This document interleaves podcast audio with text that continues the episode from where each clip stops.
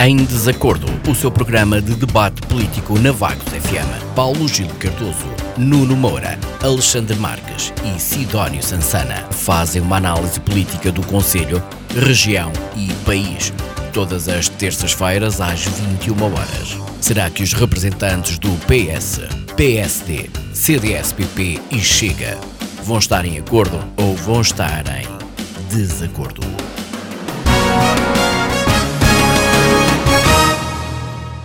Bem-vindos a mais uma edição do Em Desacordo, o seu programa de debate político de terça-feira à noite aqui na Vagos FM. Depois de, na semana passada, termos tido aqui problemas técnicos e pessoais que impediram parte do, plantel, do nosso plantel de se juntar ao debate, hoje dou as boas noites a todos, Alexandre, Sidónio, Paulo Gil e Nuno Moura.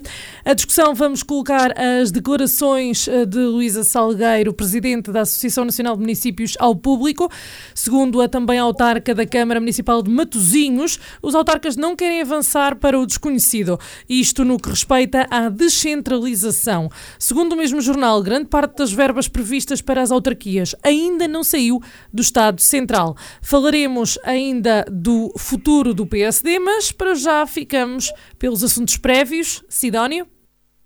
Muito boa noite à Sara e a Isabel, os colegas de painel e auditório da Vagos FM. Uh, eh, eu, uma vez que se calhar a situação entre a Ucrânia e a Rússia promete acalmar, segundo as notícias mais recentes. Eu hoje vou falar de um assunto que me parece que este sim vai durar muitos meses uh, de discussão e até resolver aqui em Portugal. Uh, vou falar sobre a política energética relacionada com a situação de seca que estamos a atravessar e em que as previsões meteorológicas também não ajudam, porque sugerem que até final de abril não deve chover significativamente, portanto, com o impacto que isso tem na agricultura, no consumo humano, mas eu vou centrar mais uh, esta intervenção nas consequências em termos político e energético. Pronto, na, na, sequência desta conjuntura, o governo já decidiu suspender a produção hidroelétrica em algumas barragens.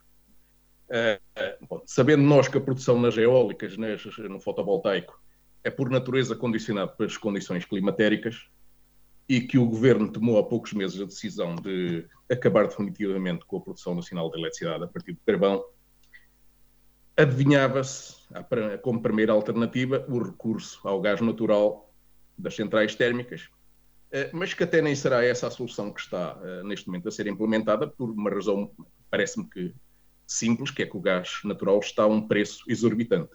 Isso, mais, mais uma questão para puxar o nosso já elevado preço da energia, mais um fator para puxar o preço da energia elétrica para cima. E, portanto, a solução que nós temos, eh, aquela que, que, que se tem estado a recorrer nas últimas semanas, é a importação uh, de eletricidade.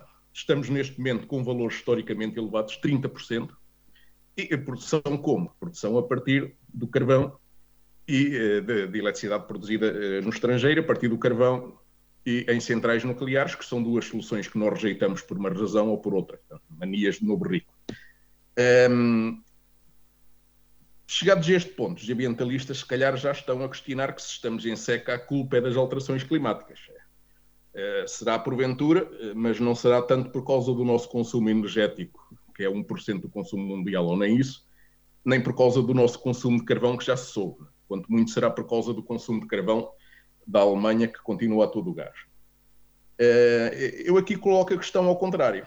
É que esta decisão de acabar com a produção de eletricidade a carvão, sem aparentemente acautelar as medidas alternativas, empurrou as produtoras para a utilização desenfreada das barragens, agravando a atual carência de água, que ameaça uh, arrasar com a atual campanha agrícola. Uh, e, para além disso, eh, como já referi, estamos a bater recordes históricos na importação de eletricidade, com valores já vão em 30%, dando cabo da nossa balança comercial, e isto após muitos milhões gastos em renováveis, já custa dos contribuintes e dos consumidores. E, portanto, ainda por cima, com, com este tipo de, de situações, é, continuamos a não conseguir ter um preço de eletricidade competitivo. É? E, e vá lá, vá lá que o preço da eletricidade importada sempre é um bocadinho mais baixo do que o preço da eletricidade produzida com gás natural em Portugal. E é nisto que nós acabamos por ter que invejar países como a Polónia, onde o governo resolveu cortar provisoriamente em impostos sobre a eletricidade e sobre outros bens, para conter a inflação e a sobrecarga das famílias. Ou até a Alemanha, que é muito lesta a defender medidas ambientais rigorosas para os, quando são os seus parceiros a pagar a conta, mas que não vai abdicar do consumo a baixo custo do seu carvão enquanto as suas minas tiverem carvão lá para, para gastar. E, portanto, para além da questão da eletricidade e, e desta política que temos em matéria de energia, de referir que já estamos no oitavo aumento semanal consecutivo do preço dos combustíveis. E não há sinais que o agora mais que maioritário governo pretenda infletir a questão fiscal que incide sobre os combustíveis. Uh, e, portanto, uh, agora não, não, adianta descarregar a raiva na funcionária da gasolineira, porque ela provavelmente até faz parte dos 75% de portugueses que não votaram no PS. Eh, e pronto, nós é que, contribuintes portugueses, não podemos continuar a ser tratados como anjinhos que temos que pagar este tipo de medidas que não servem à situação financeira do, dos portugueses, quanto muito servem para mostrar algum serviço em Bruxelas à custa da política ambiental e, se calhar, no futuro, garantir alguns cargos europeus. É? Mas, afinal de contas, para que é que serve a União Europeia? Muito obrigado. Muito obrigado, Sidónio. Paulo Gil. Ora, muito boa noite ao auditório da Vagos FM, boa noite Sara, boa noite Isabel, boa noite caros colegas de debate. Uh, começo por uh, referir-me à questão uh, da conjuntura internacional, que tem três vetores essenciais. o primeiro é aquele que vem das notícias todos os dias, que tem a ver com a pressão militar da, da, Rússia sobre a Ucrânia e a ameaça ou a, a suspeita uh, de intenção de invasão por parte da Rússia sobre, na, à Ucrânia, uh, a reação uh, do Ocidente em relação a isso, relativo, Europa e Estados Unidos, Reino Unido, etc., e que me faz refletir sobre aqui uma série de questões em relação a esta primeira questão, que é a guerra.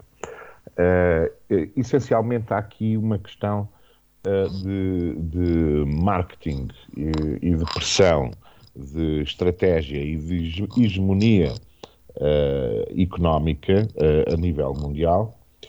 e esperemos que fique só por aí e que não haja realmente guerra. Esta, esta pressão da Rússia fez alterar completamente a questão económica mundial, as relações comerciais, Uh, a circulação de aviões, de pessoas, etc. Aliás, vimos há poucos dias uh, nas notícias, uh, penso que ontem ou anteontem, num canal de televisão, que mostrava o mapa dos voos sobre a Europa e a Ucrânia praticamente não tinha voos sobre o seu território ou naquela área toda. Uh, portanto, isto condiciona muito as vidas das pessoas. Uh, isto levou uh, a aqui outras coisas. Levou a uma subida, continua a levar a uma subida disparatada de recursos primários e básicos, como é o caso do petróleo, como é o caso dos metais, do, do, do, do aço, essencialmente.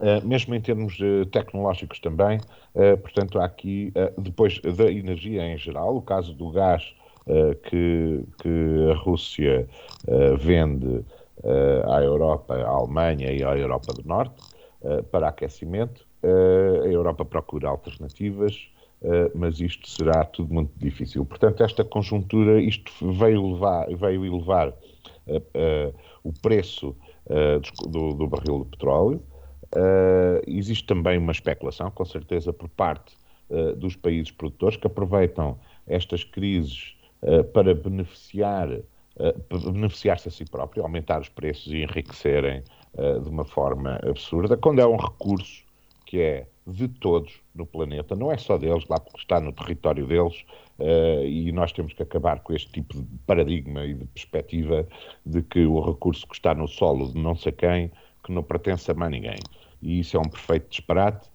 Uh, nós temos que caminhar noutro sentido com a humanidade. Outra, outra coisa que eu queria, isto vai haver, esta conjuntura toda, e agora vou falar das alterações climáticas também. Uh, e quero dizer que, uh, apesar do que o Sansana disse, Portugal, em janeiro, foi o quarto país europeu que mais energia renovável produziu, ficando apenas atrás da Noruega e da Dinamarca e Áustria. de dizer que em Portugal continental, foram gerados 4.085 gigawatts-hora de eletricidade no mês de janeiro, dos quais 59,7% foram de origem renovável. Na percentagem, eh, porque o, Sidónio eh, falou que estávamos a gastar a água nas barragens, isso não é verdade. A produção manteve-se manteve estável uh, e uh, tem uma percentagem neste momento de cerca de 30% a 40%, que era aquilo que já tinha em anos anteriores. Aliás, reduziu-se porque mandou-se parar em cinco barragens para não gastar mais água. Uh, também de dizer que existe a adjudicação de um parque uh, já uh, está a concurso, não, penso que já foi adjudicado ou vai ser adjudicado brevemente, uh, para a construção de eólicas em mar alto. portanto, nós estamos a trabalhar no sentido de produzir mais energia e que permitirá energia na, para abastecer na ordem de 760 mil lares, quase um milhão. e também de dizer que nas, nas albufeiras, já foi, uh, uh, terminou o concurso, uh, e haverá cinco albufeiras onde haverá painéis flutuantes a produzir energia também. Eu concordo que vamos tarde, já devíamos ter acordado mais cedo. eu discordo com o encerramento, por exemplo, da central do Pedro, de, de, carvão, uh, porque antes de encerrarmos deveríamos ter tido alternativas e ter tudo a funcionar antes de o fazermos, para depois não estarmos a comprar aos outros. É perfeitamente lícita essa observação feita pelo Sidónio também. Uh, e uh, fizemos a coisa um bocadinho ao contrário. Metemos o carro à frente dos bois. Não, devíamos ter preparado primeiro. Uh, há aqui aquela história do, dos objetivos e de cumprir os objetivos, mas não pode ser a todo custo. Uh, também, uh, só para terminar, uh, relativamente. Ah, aliás, duas. Uma muito rápida, relativamente à seca. A seca, eu, como faço um artigo num jornal canadiano semanalmente, tenho abordado esse tema e conheço muitos números que não ia estar aqui agora. Mas nos últimos dois anos, por exemplo, em Portugal, em dois anos consecutivos, choveu menos cerca de 30% durante os dois anos, em cada um dos anos. Portanto, eh, as alterações climáticas estão aí, vão ser mais violentas e mais rápidas do que aquilo que nós esperávamos, portanto temos que nos adequar rapidamente e não podemos andar toda a vida eh, a fazer aquilo que fizemos, como eu disse agora há bocado, que primeiro eh, encerramos a, a central de carvão e depois é que vamos construir painéis solares e eólicos.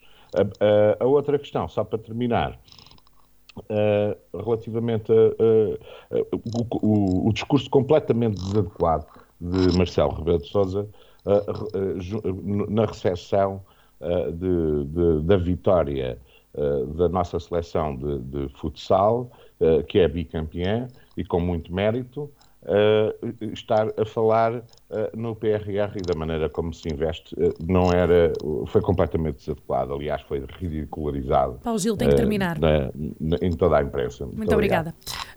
Nuno, bem-vindo. assuntos prévios. Boa noite, Sara. Boa noite à Isabel. Um cumprimento ao Paulo Gil, ao Alexandre, ao Sidónio e Sassana. Um cumprimento muito especial aos, ao auditório da Vagos FM, aos nossos ouvintes. Relativamente aos destaques políticos da semana, não vamos fugir muito ao tema. Esta semana falou-se muito do assunto que nos deve preocupar a todos. Trata-se da eventualidade de um conflito armado entre a Rússia e a Ucrânia e dos aspectos muito negativos que esse conflito pode trazer eh, no plano da segurança e da economia. Um, embora eu pense que a diplomacia irá fazer o seu caminho e evitar uma guerra, já que objetivamente a Rússia não tem muito a ganhar com a invasão à Ucrânia, segundo a opinião de muitos especialistas. Aliás, é notícia que a Rússia já está a retirar militares que vão voltar às suas bases depois de terem concluído alguns exercícios. E, portanto, todos sabemos que a Rússia é fornecedor de gás natural à Alemanha uh, e se uh, o gasoduto ficasse inoperacional, significava um grande prejuízo para aquele país e para toda a Europa, com custos energéticos bastante significativos. Portanto, na minha opinião, este conflito apenas visa, por parte da Rússia, evitar que a Ucrânia possa vir a fazer parte da NATO a Organização do Tratado do Atlântico Norte, cujo objetivo passa por garantir a liberdade e segurança dos seus membros através de meios políticos e militares. E, portanto, todos os dias os países membros realizam consultas e tomam decisões em matéria de segurança a todos os níveis e em diversas áreas. Eh, uma decisão da NATO, digamos assim, é a expressão da vontade coletiva dos 30 países membros, uma vez que todas as decisões são tomadas por consenso. E, portanto, centenas de funcionários, bem como especialistas civis e militares, entram diariamente na sede da NATO para partilhar informações e ideias, bem como ajudar na preparação de decisões quando necessário em cooperação com as delegações nacionais e os funcionários da sede da NATO. E neste contexto, a, a, Rússia não quer ter junto à sua fronteira a influência desta organização, apesar de, em tempos, terem existido negociações no sentido de a integrar, dado que as decisões são tomadas por consenso, não tendo qualquer país o direito de veto. E sobre este assunto, vamos ver o que é que uh, o futuro nos reserva. Aliás, é curioso se virmos a análise política da NATO, diz-se que promove valores democráticos e promove entre os seus membros a consulta e a cooperação em matérias relacionadas com a defesa e a segurança, com vista a resolver problemas, desenvolver confiança e, a longo prazo, evitar conflitos. Por outro lado, se pegarmos na análise militar, a NATO já está empenhada na resolução pacífica de litígios, Caso os esforços diplomáticos falhem, então a NATO conta com o poder militar para realizar operações de gestão de crise. Estas são realizadas no âmbito da cláusula da defesa coletiva do Tratado da, da Fundação da NATO, artigo 5 do Tratado de Washington, ou no âmbito do mandato das Nações Unidas, individualmente ou em cooperação com outros países e organizações uh, internacionais. Uh, e como faço sempre, para além deste tema, volto à pandemia e a apelar a que todas as pessoas uh, mantenham uh, as regras de segurança emanadas da Direção-Geral de Saúde. Muito obrigado, Nuno. Alexandre, para terminarmos então esta ronda de assuntos prévios. Olá, Sara, muito boa noite. Uh, cumprimento, obviamente, a Isabel também e os meus colegas de painel e todo o auditório da Vagos FM. Um, eu, eu tinha planeado fazer aqui um briefing sobre outras coisas, mas vou aproveitar algumas coisas do que os colegas disseram para falar nestes assuntos prévios.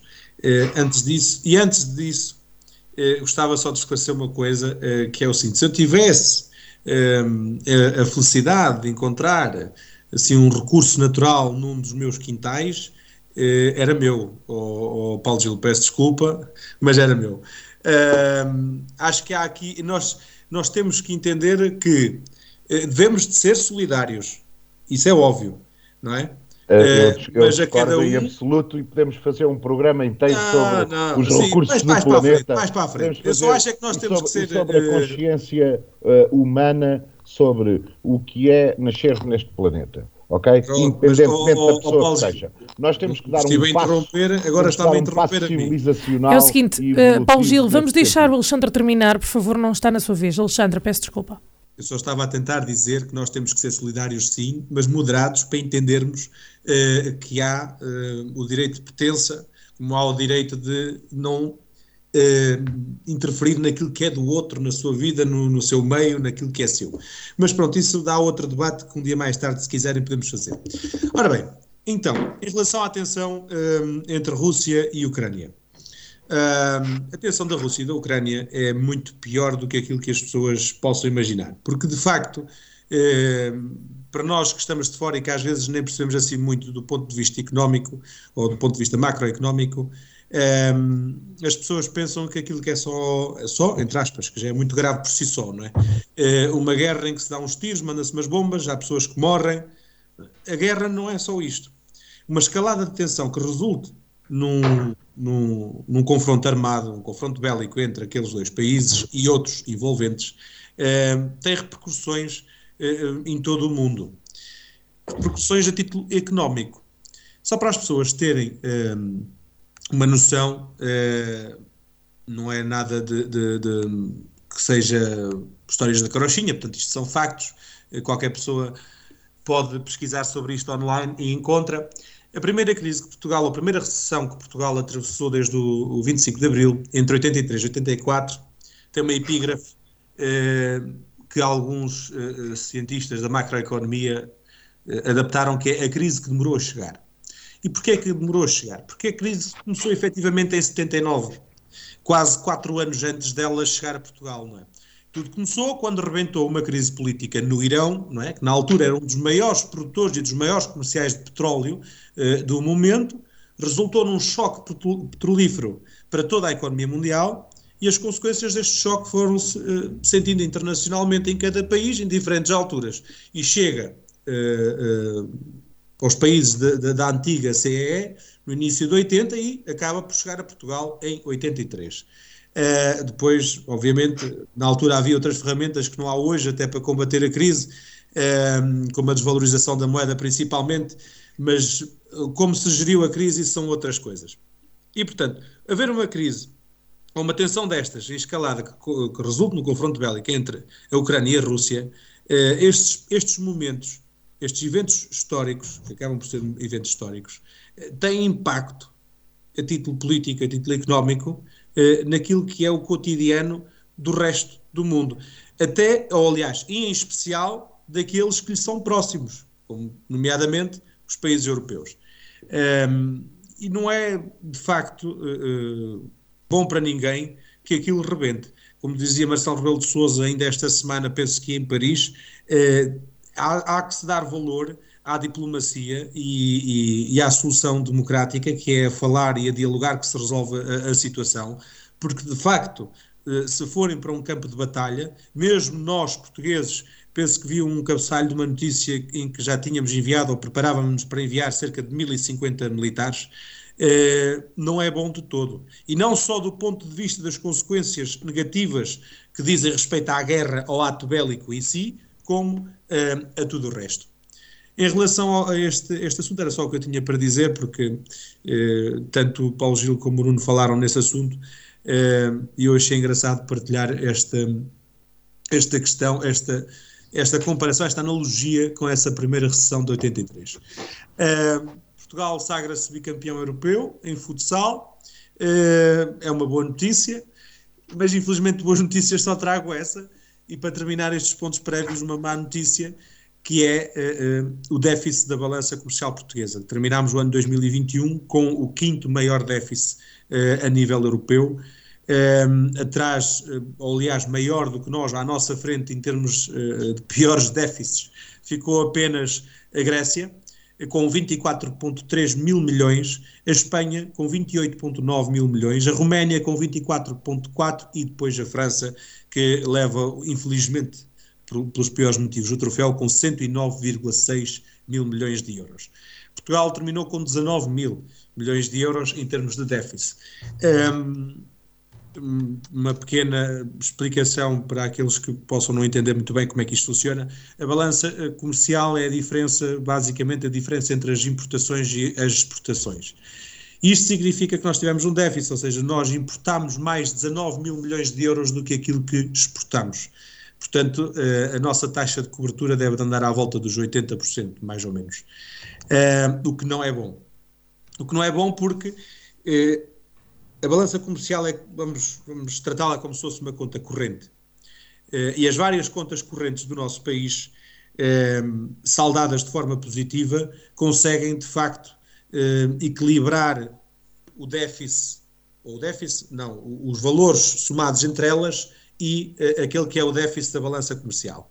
Mas é muito mais difícil manter todas as outras contas uh, correntes positivas ou nulas, saldadas, uh, do que efetivamente fazê-lo com a balança comercial. Porque a balança comercial tem um enorme peso nas contas públicas. E, portanto, eu espero que também entendemos, claro, as contrapartidas da pandemia e tudo mais, mas eu espero que este governo, com uma maioria absoluta, se foque em muitas matérias e, em especial, nesta, eh, que é de promover a exportação eh, e despromover a importação, apenas importação para aquilo que é básico. Nós temos muita coisa para consumir cá dentro, que muitas vezes vamos buscar lá fora, eh, e, portanto, promover o consumo no comércio nacional. Muito obrigado. Muito obrigada aos quatro. Está na hora de seguirmos então com o nosso programa e vamos ao primeiro ponto. Luísa Salgueiro, presidente da Associação Nacional de Municípios, disse ao Jornal Público que os autarcas não querem avançar para o desconhecido no que respeita à descentralização. Segundo o mesmo jornal, grande parte das verbas previstas para as autarquias ainda não saiu do Estado Central. Paulo Gil, o que é que está a falhar em todo este processo? Bem, neste processo está a falhar muita coisa. aliás, está a falhar logo à partida estes dois anos foram dois anos muito maus para o funcionamento do Estado, relativamente à pandemia, com certeza. E até pegando na questão do déficit, o, que ainda agora foi falado pelo Alexandre, o Alexandre deveria ir aos 19 mil milhões e retirar 6 mil milhões, que, foram, que foi o gasto com a pandemia. Portanto, vejamos bem uh, o enquadramento disto. Claro que os outros países também tiveram esse, esse e problema. E são 13 mil milhões de diferença. Uh, pois, mas são menos 6 mil milhões, o que nos daria um lugar completamente diferente do que o quarto ou quinto lugar do, do, dos piores déficits. Uh, mesmo isso também uh, levou a que uh, os, o, os, recursos de ministérios, secretarias de Estado, etc., e isto não é uma desculpa. claro que não é, e vou já explicar porquê. Que os levou a estarem ocupados uh, em problemas de uh, salvar empresas, condicionamentos relativamente a tudo e mais alguma coisa, importar materiais, tratar do Serviço Nacional de Saúde, logística, vacinas. Isto nunca mais acabou durante dois anos. Isto foi uma coisa absurda em termos de ocupação de trabalho. De, de, desses organismos, seja ministérios, seja secretarias, seja direções gerais a interrupção de trabalho, o trabalho à distância, as pessoas não poderem ir trabalhar, como é que se despacham processos se eu não estou ao pé deles? Uh, e isto aconteceu em todos os gabinetes, todos, todos. Não foi só na educação, ou não foi que as pessoas ficaram em casa, ou nas empresas. O próprio Estado foi afetado por essas limitações todas. Mas isto não é uma desculpa. E vou já dizer porquê. Porque Uh, logo de início, quando se começam a fazer as transferências de competências e a descentralização do Estado, uh, deveriam ter sido criados, e este é, é um apelo que, que, que até que, que, tenho feito e que faço mesmo internamente no Partido Socialista, deveria haver equipas exclusivas para tratar desses processos. Porquê? Porque estamos a, a falar de um país inteiro de centenas de autarquias, de 3 mil freguesias. Quer dizer, eu se tiver 3 mil processos em cima da mesa e tiver só duas ou três pessoas para fazer, e às vezes, porque têm outros assuntos, não conseguem dar vazão. É impossível. Portanto, isto é uma questão uh, de organização onde o Estado tem, tem estado a falhar, claramente. Deveriam haver uh, uh, task forces, pessoas, uh, gabinete, núcleos de pessoas, núcleos de trabalho, exclusivos para tratar disto. E depois já estamos outra vez aqui, como eu disse agora há um bocado, eu gosto desta expressão, apesar de ser assim um bocadinho rude, de pôr o carro à frente dos bois. Quer dizer, e agora já andamos a falar em, em, em regionalização, e o Presidente também, o, o, Governo já falou, o Presidente também, os partidos falam, uns contra, outros a favor. Nós ainda nem terminamos. A, a, a, descentralização, vamos falar de regionalização, para quê? Isto é completamente absurdo.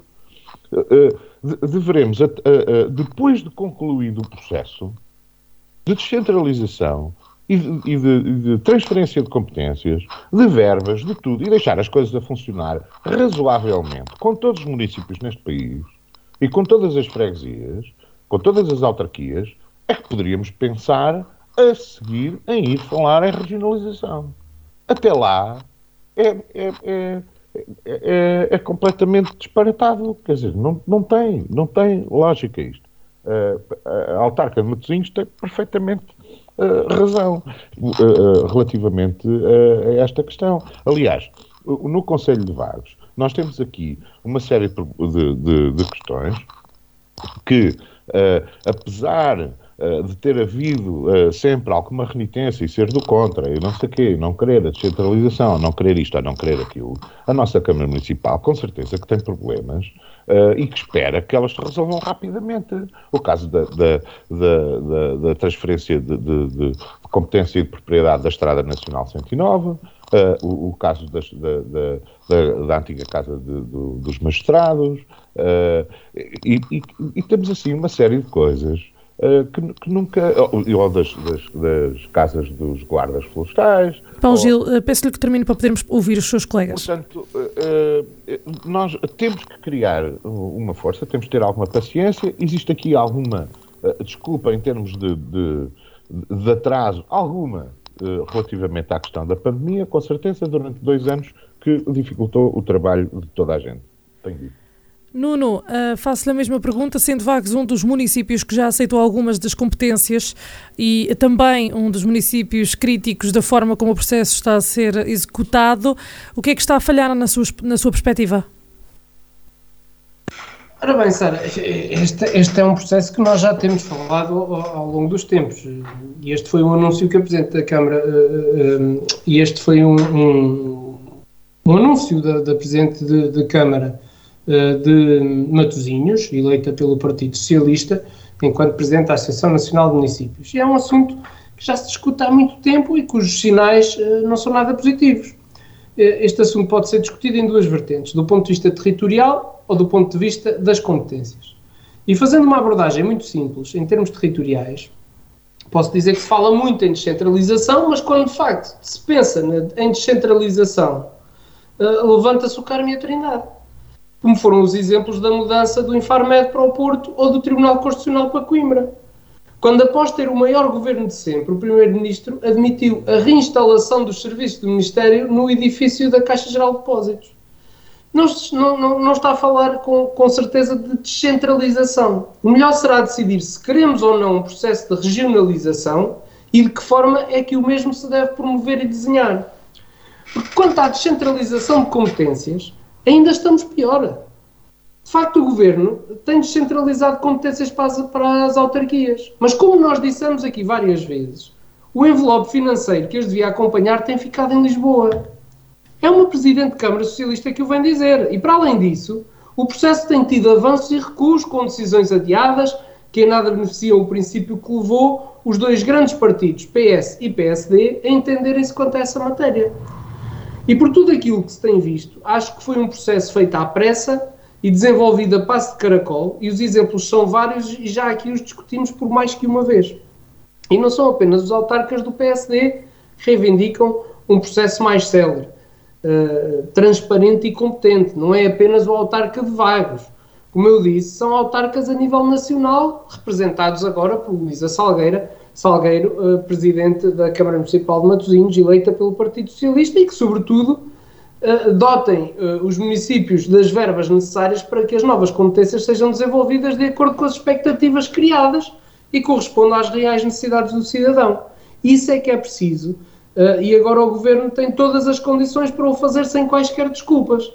Porque estamos a ver agora aqui, quando nos anteriores programas fui falando desta dificuldade e podemos pegar no exemplo da transferência de competências no que diz respeito à Estrada Nacional 109, no que diz respeito às uh, antigas uh, casas do magistrado, tanto ao património imobiliário, que em vagos foram aceitos e, e ainda não foram transferidas. E depois criticou-se quando nós dizíamos não, não queremos aceitar já esta, não temos condições para as aceitar, não está bem explicado, falta o envelope financeiro, existem coisas em falta. Na verdade, estamos a ver hoje tínhamos razão na argumentação que tínhamos. Não venham agora com as desculpas que é a pandemia, porque se é a pandemia, então suspende-se. Não se faz nada. Suspende-se a transferência de competências para não se estar a enganar as pessoas. Porque andamos aqui cheios de pressa, com tempos limites. Ora, as Assembleias Municipais reúnem, decidem uh, que, vão, uh, uh, que a Câmara Municipal vai assumir determinada competência. Essa competência demora, demora a chegar, já passaram mais de dois ou três anos. Portanto, isto é que é preciso que as pessoas compreendam e que saibam as dificuldades que se passam para depois conseguirem, no seu todo, compreender aquilo que é, eh, muitas vezes, as opções que se têm que tomar, como foi no caso de Vagos. Muito obrigado, Nuno. Alexandre, afinal, este é ou não um processo uh, vantajoso para as autarquias nestas circunstâncias?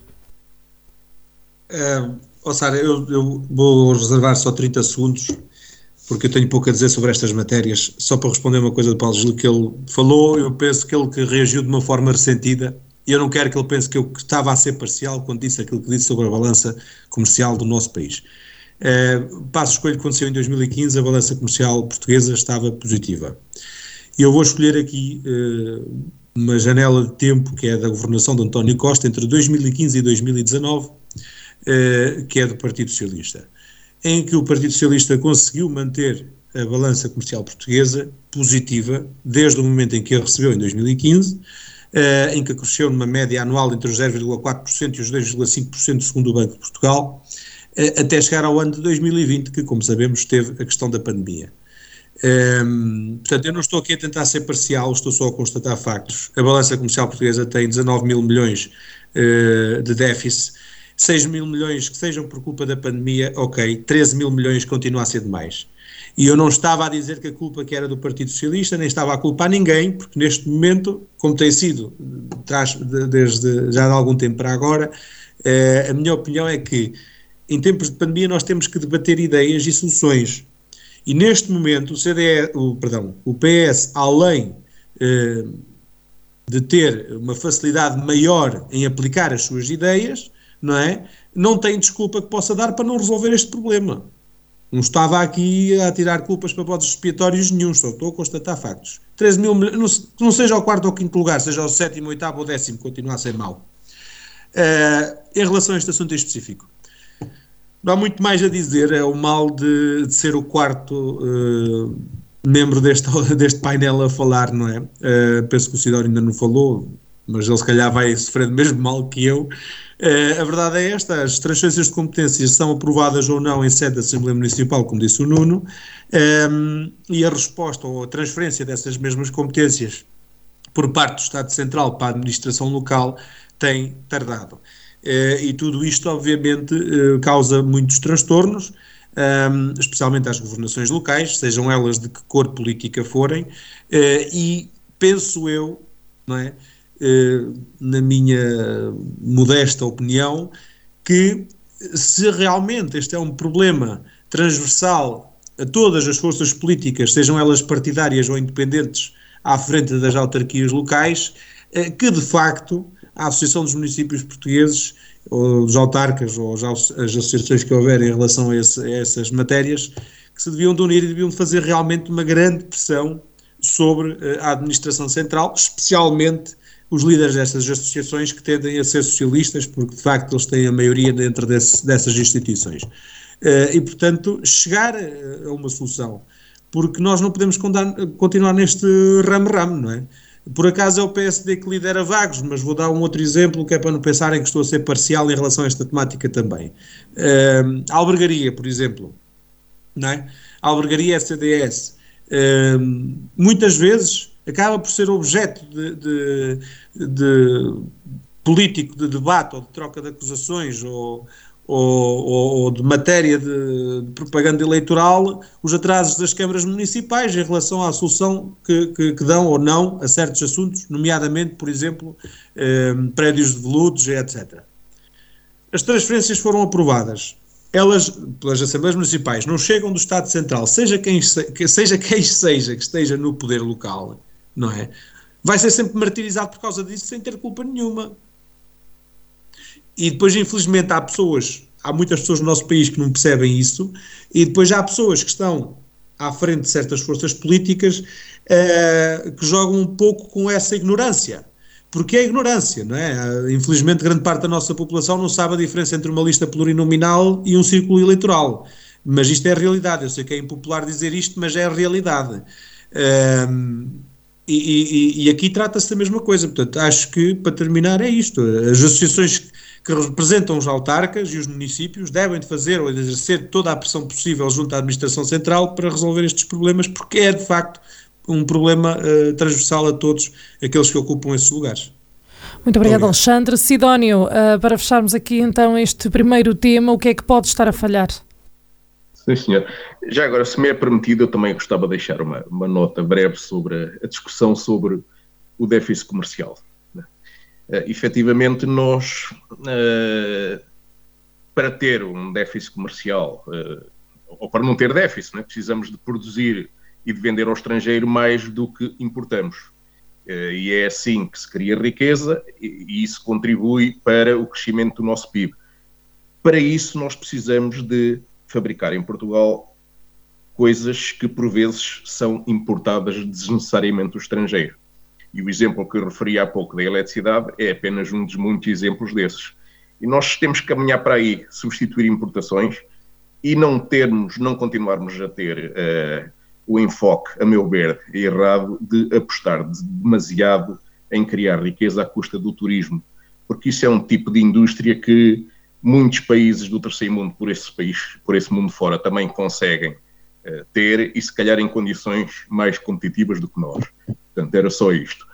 Uh, passando à questão da, da, regionalização e das afirmações da Presidente da, Associação Nacional de Municípios Portugueses, socialista e do Norte, ainda por cima, à primeira vista, realmente, quando, quando se, se lê aquelas afirmações de que eh, não concorda com a descentralização, que esta representa um salto para o desconhecido, eh, eu realmente, lendo apenas essa frase, eh, até me pareceu que, tal como o Paulo Gil, eh, alguém no Partido Socialista teria finalmente percebido as limitações do processo de descentralização e de regionalização.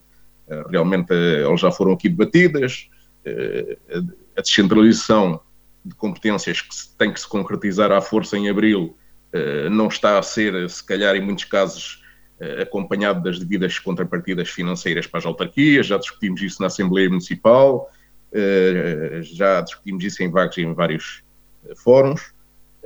Por outro lado, também me dá a impressão que a Presidente da Associação Nacional de Municípios Portugueses está a queixar um bocado de algo que se calhar eu também concordo, é que Dr. António Costa não comunga do mesmo desejo de muitos autarcas do país de descentralizar certo tipo de competências, não é? e se calhar essa queixa é legítima. Uh, aqui a questão, e eu não vou repetir muito o, o, o, que os outros disseram, como o Alexandre sugeriu, porque eu depois li com mais atenção a, a, a entrevista toda no público, e, e realmente aquilo parece-me que depois vai no outro sentido, lendo nas entrelinhas, parece que eh, a entrevista visava mais do que isto. Uh, tal como o Paulo Gil, eu também gosto muito das expressões populares do nosso povo que se adequam a estas situações, e acho que esta entrevista, aquela expressão que mais se cola é que é qualquer coisa do género, quem não chora não mama. Eu pareceu-me que havia aqui uma tentativa de tirar o máximo que pudermos de dinheiro em matéria de, de, do PPR e não só. Uh, acho que a intenção passa por aí. E vejo ali na entrevista uma ameaça velada do género de ah, se não nos derem dinheiro do PPR, a pretexto da transferência de competências até abril, ou seja, a que pretexto for, nós, autarcas socialistas e não só, não apoiamos o referendo, não apoiamos o processo de regionalização. Uh, foi isto que eu li. Uh, e isto é preocupante. é preocupante porquê? Com um Primeiro-Ministro que dá sinais de querer governar eh, com a sua maioria absoluta, mas depois definindo as suas linhas vermelhas, ou muros de Berlim, ou lá como querem chamar a isso, o que é preocupante. Eh, com um Presidente da República que era um bom pontuador da, da atuação política alheia, mas que me parece que nunca conseguiu assumir o seu papel de árbitro eh, do regime. Vamos ver se a verdadeira oposição à autocracia de António Costa não vem de onde menos se espera, que é dos próprios autarcas socialistas e dos outros autarcas que não vão estar contentes com a distribuição do bolo que se pretende fazer e que demonstram estar ávidos também pôr uh, as mãos na, na, no seu pinhão. E, portanto, a parte que me preocupa é esta: é que para os próximos tempos, com uma maioria absoluta, com tanto dinheiro aí a, a chegar, eh, é preciso ver com muita atenção, vigiar como é que esses fundos europeus vêm ser distribuídos e onde é que eles vão parar. Eh, e aqui, lá nos voltamos nós a lembrar do socratismo, da maioria absoluta e dos dirigentes que estão em tribunal de, ligados ao socratismo e de outros que até já foram condenados. Muito obrigado. Muito obrigado, Sidónio. Antes de avançarmos, pergunto se há alguém que quer intervir, relembrando o Alexandre e o Paulo Gil Cardoso, que um, têm pouco tempo e, portanto, têm que deixar tempo para o próximo ponto. Alexandre, dois minutos. Eu só quero dizer que deste lado eu não podia fazê-lo enquanto estava o, o, o Sansana a falar, não é? mas uh, opa, uma grande gargalhada. Concordo com tudo aquilo que tu disseste. Vamos lá ver se, se, se, a oposição não vem de dentro e se não vai acontecer à maioria de, de, de Costa aquilo que aconteceu a Guterres, não é? que depois veio o pântano e o pântano o obrigou a ir embora, mesmo com a maioria absoluta nas mãos. Vamos ver. Muito obrigada, Alexandre. Paulo Gil? Muito rapidamente também, só dizer que será salutar, ou seja, saudável, que haja oposição interna também, ok? Avançamos então. Plenamente de acordo. Nuno. Já agora, quanto a esta matéria, estamos obviamente, obviamente de acordo. Acho que a oposição uh, interna acaba sempre por fazer uh, crescer aquilo que estamos, naquilo que estamos a trabalhar. Agora, o que eu gostava de dizer, em primeiro lugar, é que não estou de acordo com o Alexandre quando diz que, eh, na sua opinião, a maioria eh, do povo é, é, é ignorante. Não, eu não, não tenho essa opinião. Acho muito sinceramente que existem efetivamente alguns termos e algumas questões técnicas que a maior parte das pessoas desconhecem, mas que a, eh, a população, na sua grande maioria, não é ignorante e sabe muito bem as escolhas que faz. Uh, agora, aquilo que às vezes acontece é a forma como os problemas são postos por alguns políticos nomeadamente António Costa é exímio a, a colocar as suas questões, as pessoas são enganadas, porque uh, parece que, e nesse aspecto, até uh, aqui no nosso programa, muitas vezes o Paulo Gil defendeu de forma diferente uh, esta descentralização.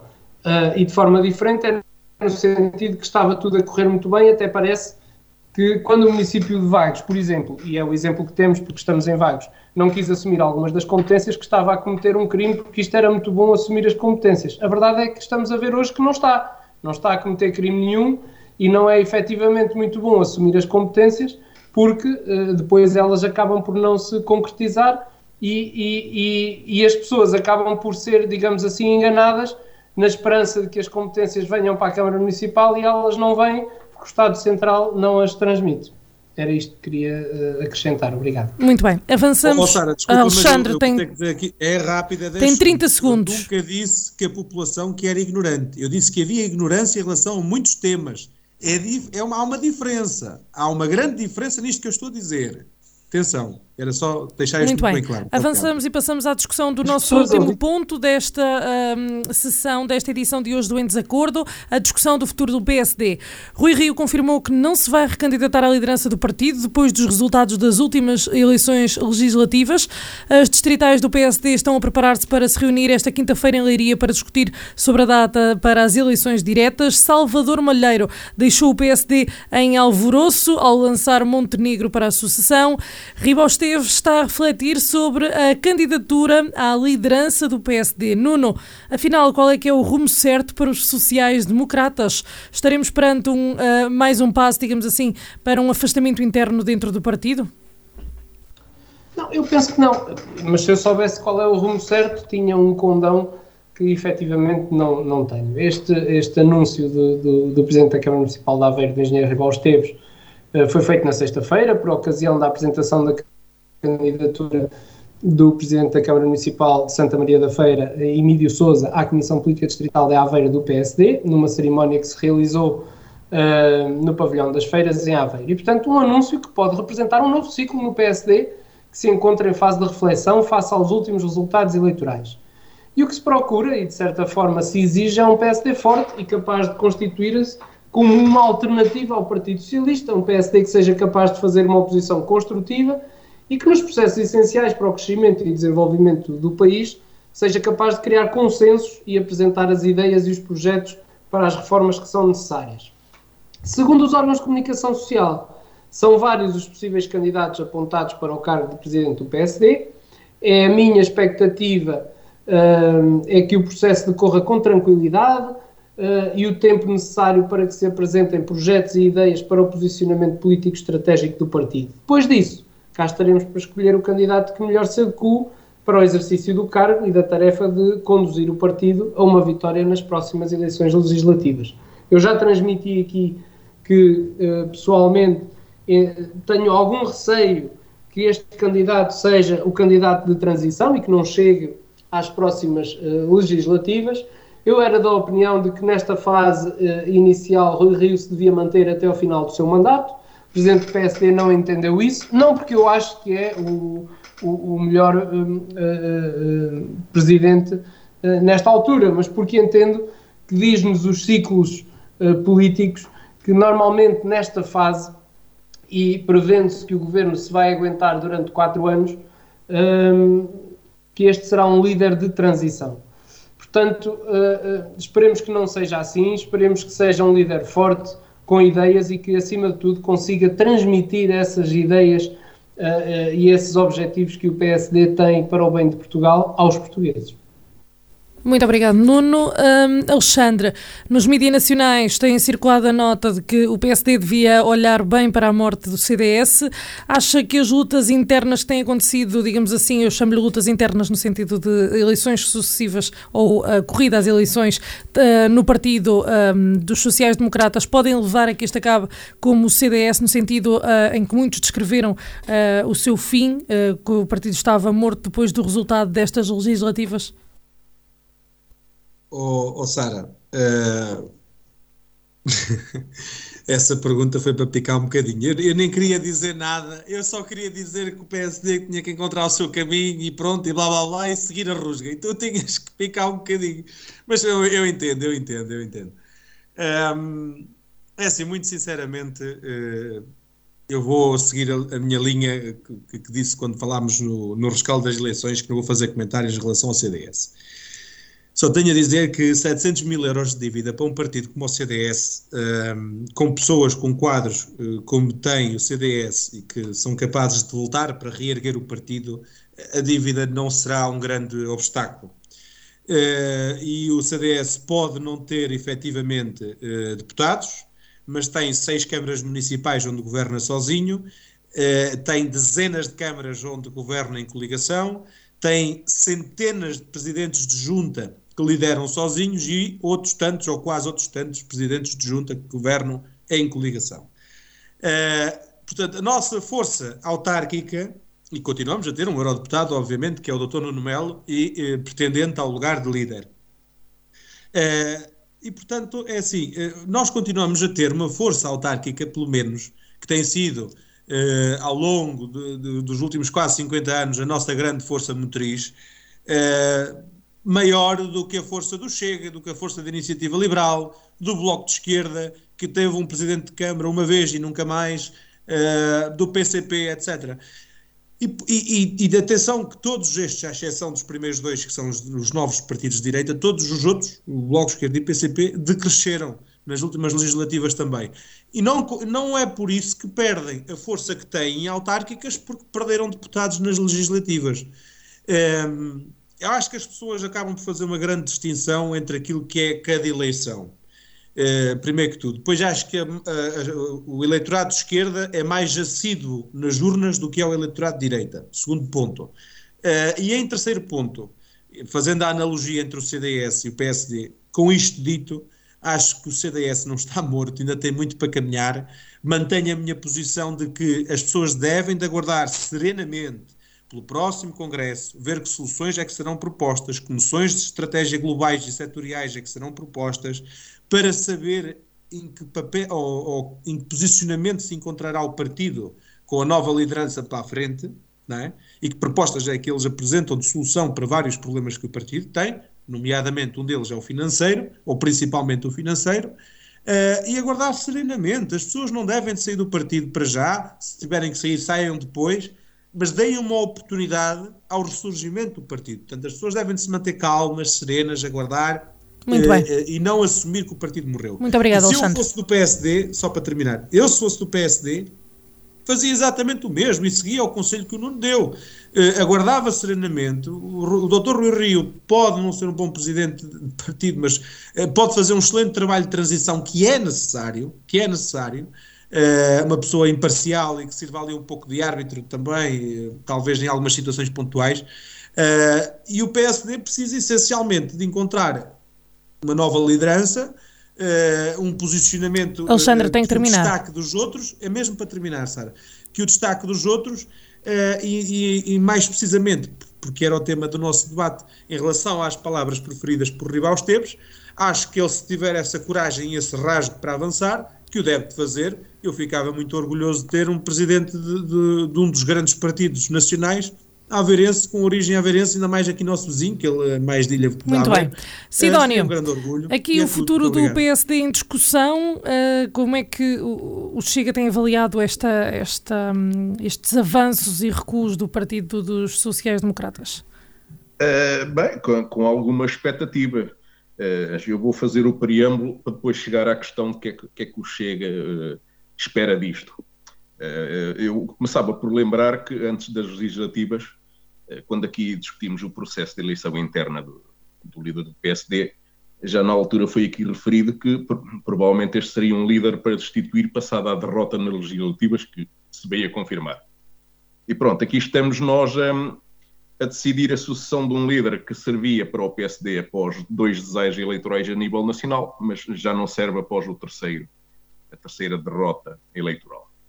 E isto aqui eh, começamos a, a, ver a forma como Chega olha para a situação do PSD, uh, eh, parece que denota algum desnorte, falta de rumo político, vazio ideológico e mais outras coisas que se podiam apontar ao que parece que acontece naquele partido atualmente. Dá, dá, a sensação que o PSD eh, viveu muitas das suas últimas vitórias eleitorais a nível nacional à custa basicamente, da, do desgaste da governação socialista, mas que hoje em dia isso já não chega e já não consegue sequer aproveitar-se de, de um, tanta asneira que se calhar o PS faz uh, para conseguir uh, capitalizar e chegar-se ao poder. Chegamos a um ponto em que acho que já estamos uh, nesta fase do PSD não, não conseguir chegar ao poder de qualquer forma. Pronto, falando de Rival Esteves, um, provavelmente ele tem razão quando diz que os nomes do costume não entusiasmam. Uh, parece que realmente não é com os nomes do que se fala que vamos ter uh, o líder que, que, vai dar o rumo de que seria preciso do ponto de vista do PSD, claro. Obviamente, Ribal Esteves também foi secretário-geral do PSD durante a liderança de Luís Filipe Menezes, durante um curto período, cerca de um ano. não foi por mais tempo, talvez não tenha agradado na altura aos militantes do PSD essa, essa gestão. Eh, mas eh, talvez por isto, porque ele já foi, já teve um cargo desta importância no PSD, penso que isto também faz dele um dos nomes do costume. Eh, o que é facto é que Ribal Esteves tem que dizer qualquer coisa para suportar a sua candidatura e para se diferenciar de, dos demais. Portanto, assim, um, em resumo, visto fora, ou visto pelo meu prisma do lado, quem está do lado do Chega, uh, parece que realmente atualmente no PSD é, é difícil arranjar eh, nomes, o tal líder que, que, para chegar às próximas legislativas também não me parece que saia daqui. Uh, e depois uh, as coisas costumam andar a, a, par. A escassez de pessoas normalmente anda a par com a escassez de ideias e vice-versa. O problema passa por aqui. Há um nome que costuma ter algum cartel dentro do PSD, em certos círculos, que é o nome de Pedro Passos Coelho. Uh, eu pessoalmente não me parece, nunca percebi essa aura de sebastianismo que existe em torno de Passos Coelho. Um, ele limitou-se a seguir o guião da Troika, sem ousar mudar um milímetro nem para um lado nem para o outro. Uh, mas pronto, uh, tem, tem, essa, tem essa aura, mas não me parece que ele neste momento, não sei se ele anda por aí ainda, não sei se ele está virado para estas coisas, mas parece que não. Uh, e por tudo isto, parece que realmente neste momento nem Jesus Cristo conseguiria fazer ao PSD aquilo que fez a Lázaro eh, e, portanto, o que nos compete fazer no Chega é realmente aproveitar este, esta falta de rumo e esperar por tentar ir, temos de ter essa ambição, tentar ir atrás do PSD como fomos atrás do Chega. Então, é, é, o que se, é, é, realmente a nossa, a, a, nossa postura neste momento e tentar evitar não voltar a ter eleitores a confidenciar-me como, como fizeram recentemente alguns casos que me disseram que votaram Chega nas autárquicas e que depois votaram PSD nas legislativas porque queriam derrotar o PS, era o voto útil. Portanto, é preciso realmente convencer essas pessoas que nesta circunstância votar PSD deixou de ser um voto útil. Muito obrigado. Muito obrigado, Sidónio. Paulo Gil, antevê-se aqui mais uma luta interna no PSD. Acha que esta indecisão uh, é que acaba por afastar os eleitores do partido? Eh, eu, eu desta perspectiva, uh, de, de, de, candidatura de Ribal Esteves, uh, o que eu vejo é novamente o desnorte dentro das hostes de sociais-democratas. Uh, não é, apesar de ter sido autarca durante toda a sua vida, quase, uh, e Ilhavo e de Aveiro, uh, não terá, se calhar, não sei, eventualmente, não terá uh, o, o condão de conseguir reunir todo, todo, todo o partido em volta de si, com certeza. mas outros candidatos haverá, com certeza. e esperemos com serenidade para que um, um dos maiores partidos portugueses que uh, se, se, renove uh, e, se, e, se, mantenha saudável por uma questão de equilíbrio democrático. Uh, mas não sei, eventualmente, se a estratégia for essa, como ou se houver essa tendência, como disse o Nuno Moura, de haver aqui uma, um líder de transição, Uh, eu se calhar discordava dessa estratégia uh, se fosse se eu fizesse parte do PSD, mas não faço, não é? Uh, mas não, não, eu não sou muito apologista desse tipo de, de estratégia. eu acho que daria mais resultado se o PSD encontrasse já um líder que fosse consensual e que fosse um, um líder forte, que fizesse oposição uh, e que se mostrasse que teria uh, capacidade de vir a ser uh, um possível primeiro-ministro uh, por alternativa a um primeiro-ministro socialista. Uh, e eu não estou a ver realmente o, o, o Rival Esteves uh, com perfil para primeiro-ministro. peço desculpa, mas não, não tenho essa perspectiva relativamente a, a ele. Uh, e, epá, e, mais não tenho a dizer, acho que o PSD que deve encontrar com certeza uh, soluções e que, e que seja um partido uh, coeso, porque interessa à, à democracia portuguesa, com certeza. Muito obrigado, Paulo Gil. Não sei se mais alguém quer acrescentar algo sobre este ponto. O nosso último ponto de discussão, Nuno. Eu já agora, e como ainda estou em déficit de tempo, eu gostava de, de, acrescentar, sim, em primeiro lugar, nós não nos podemos esquecer que o engenheiro Ribal Esteves já foi um excelente secretário-geral do PSD no tempo em que era presidente do PSD, uh, eh, o antigo presidente da Câmara Municipal uh, de Gaia, uh, o Menezes. E, portanto, um, o Ribal já tem algum elan nacional e, e e depois é uma pessoa muito carismática. Eu, ao contrário do Paulo Gil, até o vejo como, como uh, Primeiro-Ministro. Uh, não, não via nenhum inconveniente e, e quem dera que o rival conseguisse no governo uh, gerir o governo como tem gerido as autarquias onde, onde tem passado e, e, com um grande enfoque para a Câmara Municipal de Aveiro, que o Partido Socialista deixou na miséria e que Ribal Esteves conseguiu, de certa forma, equilibrar. Agora, há, há, aqui uma questão que eu acho que é, que é eh, que eu não me fiz explicar bem, que tem a ver com a questão do líder de transição. Eh, eu não queria dizer que isso era uma estratégia, muito pelo contrário.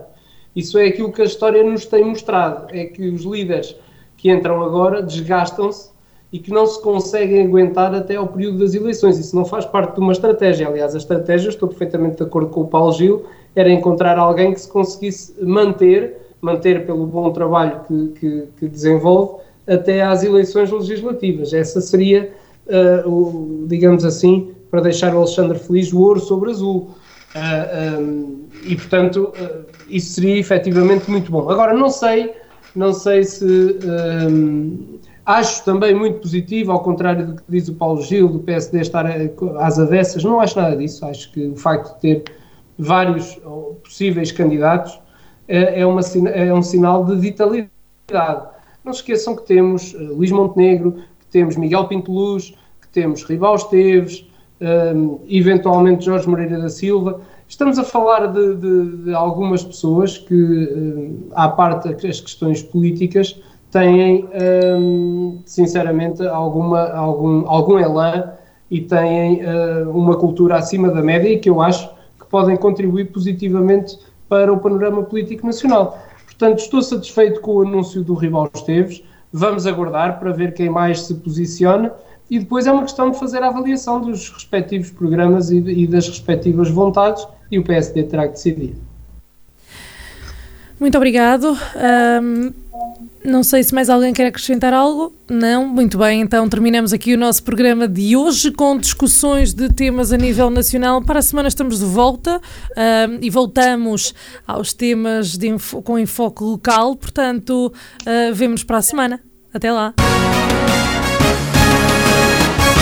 Em Desacordo, o seu programa de debate político na Vagos FM, todas as terças-feiras às 21 horas. Será que os representantes das conselhias vão estar em acordo ou vão estar em desacordo?